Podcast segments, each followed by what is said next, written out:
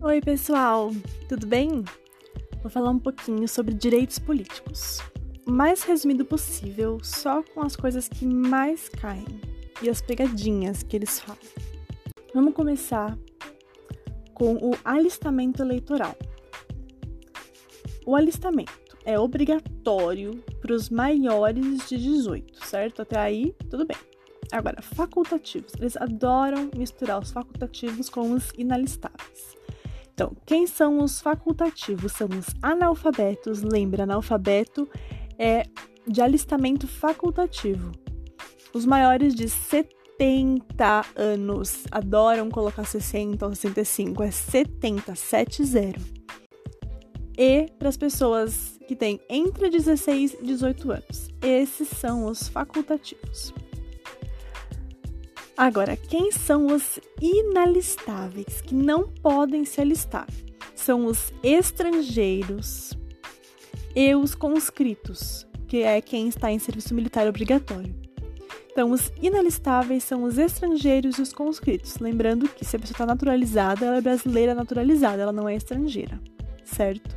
Só vai prejudicar para quando tem que ser brasileiro nato. Mas aí a gente vai falar, certo?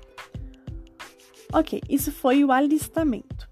Agora, quem é elegível e quem é inelegível? Vamos começar com inelegibilidade absoluta. Quem é inelegível sempre? Os inalistáveis, que são os estrangeiros e os conscritos, e quem mais? Os analfabetos, que são alistados facultativos. Certo? Então, de novo, os inalistáveis, estrangeiros e conscritos, os inelegíveis, inalistáveis e analfabetos. Os analfabetos não são elegíveis. É fácil lembrar disso quando você pensa que teve aquela época da eleição do Tiririca. Todo mundo começou a falar, ah, mas ele é analfabeto, ele não é analfabeto, não sei o quê. E no final chegaram à conclusão de que ele não era analfabeto, porque se ele fosse, ele era inelegível. Certo? Agora vamos falar sobre algumas condições a mais de elegibilidade. Nacionalidade brasileira, lembrando nato ou naturalizado, exceto para alguns cargos que são privativos de nato. Mas, no geral, nacionalidade brasileira, o pleno exercício dos direitos políticos, ou seja, não podem estar suspensos, certo? Nem perdidos, que pode acontecer, mas enfim, é uma condição de elegibilidade que eles não estejam suspensos nem perdidos o alistamento eleitoral, né? Tanto que são inelegíveis os inalistáveis. O domicílio eleitoral na circunscrição, que tem que ser feito até seis meses antes da eleição. A filiação partidária também até seis meses antes da eleição. E idade mínima, eles adoram cobrar. Presidente, vice e senador. Lembra, senador tá junto com o presidente, 35 anos. Governador de Estado e Distrito Federal e vice, 30 anos. O único que na, na casa dos 30 anos. Aí, prefeito, juiz de paz. E deputado estadual, deputado federal. Esses cargos, assim, é, do legislativo, tanto no estadual, tanto no federal, junto com o prefeito, 21 anos. E vereador é o único que é 18 anos. Lembrando que tem que ter 18 anos na inscrição não é na posse. Os outros, né, cargos é na posse. O vereador é na inscrição de 18 anos. Agora vamos entrar na parte que eu acho mais complicada, que são as inelegibilidades relativas. Que aí depende do cargo, depende de várias coisas, depende dos parentes, é uma coisa assim que eles adoram cobrar e que é a mais complicada. Bom, vamos falar então de um resuminho das inelegibilidades relativas. Essas que valem para um determinado cargo, para um determinado período, para uma determinada situação, certo? Primeiro, tem a inelegibilidade por motivo funcional. O que, que significa? É quem está em cargo executivo, do executivo, certo? Não é do legislativo. O legislativo pode ficar quantas vezes quiser. No executivo, pode apenas uma reeleição. Depois disso, fica inelegível para o mesmo cargo. Então, tanto o, por exemplo, prefeito, governador, presidente, quanto quem o sucedeu ou substituiu pode ter apenas uma reeleição, não podendo ter mais de uma. Uma jurisprudência importante sobre isso é que o STF não admite o prefeito itinerante, que é aquele que faz dois mandatos em uma cidade, depois muda de cidade para fazer mais, depois muda de novo. Não pode ele não pode ter o mesmo cargo no executivo por uma terceira vez, mesmo que seja em outra circunscrição.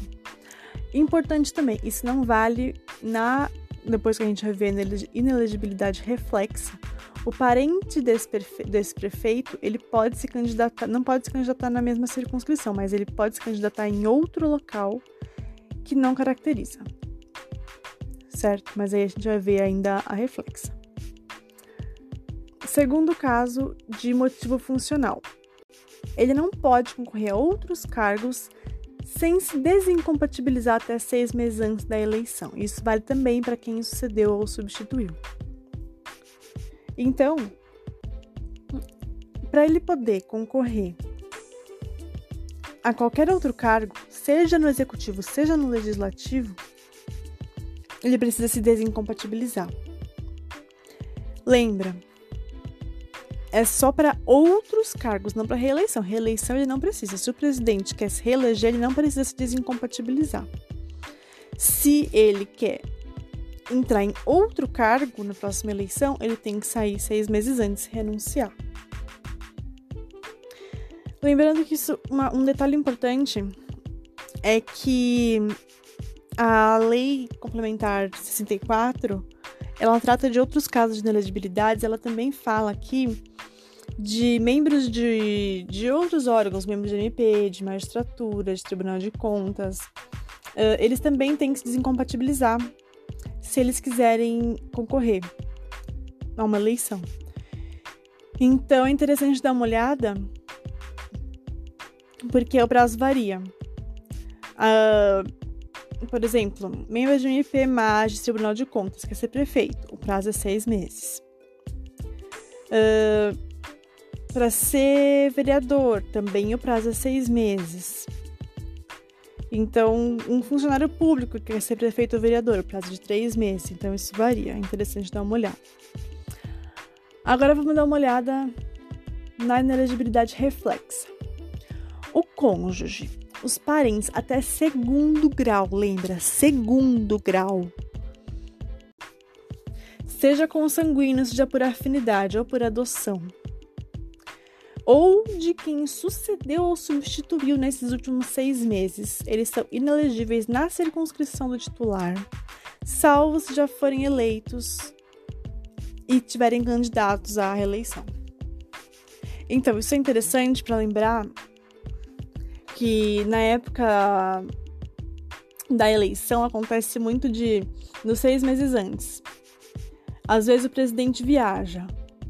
Aí, se o vice tem algum filho, um parente que quer concorrer a algum cargo naquela. É, pro presidente não vai interferir no local, no local, né? Porque qualquer cargo, então isso é muito mais forte. Se for, por exemplo, um prefeito a pessoa pode se candidatar em outro estado, outra cidade, mas num presidente aí não dá, fica inelegível mesmo. Então todos começam a viajar, o vice viaja para não afetar ele nem os parentes dele.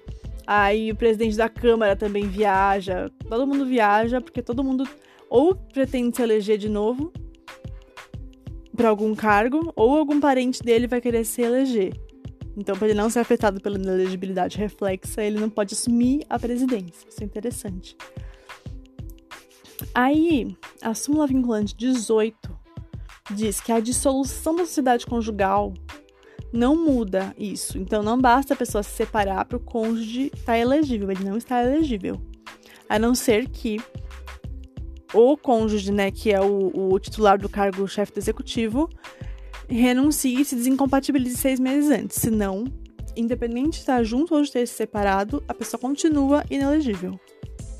Agora, um ponto importante disso, é a exceção da exceção, né? A jurisprudência entende que caso ele morra, aí afasta sim a inelegibilidade. Dissolução da sociedade conjugal não afasta. Se o chefe executivo morrer, o cônjuge dele pode se eleger, certo? Agora também por razões militares, é a terceira inelegibilidade. Se o militar estiver no serviço há menos de 10 anos, ele tem que ser afastado da atividade. Se ele estiver há mais de 10 anos, ele será agregado pela autoridade superior e, se for eleito, ele passa para a inatividade. Certo? Além desses casos, né, tem os casos que estão previstos na Lei Complementar 64, que também são de inelegibilidade relativa. Os absolutos estão só na Constituição. Mas eu não vou entrar nessa lei agora, porque ela é muito longa e prevê muitas coisas, mas ela às vezes cai, então é interessante dar uma olhada depois. Agora, últimos detalhes é uma coisa que eles gostam de pedir, que uh, o mandato eletivo pode ser impugnado na Justiça Eleitoral no prazo de 15 dias da diplomação, instruindo a ação com prova do abuso de poder econômico, da corrupção ou da fraude, e essa ação de impugnação de mandato tem segredo de justiça, certo? Isso é uma coisa interessante que cai. É vedada a cassação de direitos políticos, mas pode existir a perda ou suspensão. E um outro ponto importante é que a lei que altera o processo eleitoral, ela entra em vigor na data da publicação, mas ela não se aplica à eleição que aconteça até um ano da sua vigência. Então, é uma coisa até que você pode perceber que sempre que vão mudar uma lei eleitoral, ficam tentando aprovar logo para que ela possa é, ser usada na próxima eleição. Porque se tiver menos de um ano para a próxima eleição, ela não pode ser. Ela só pode ser usada na eleição que aconteça um ano depois da sua vigência. É isso, foi um resuminho. Eu espero que tenha ficado tudo claro. Valeu!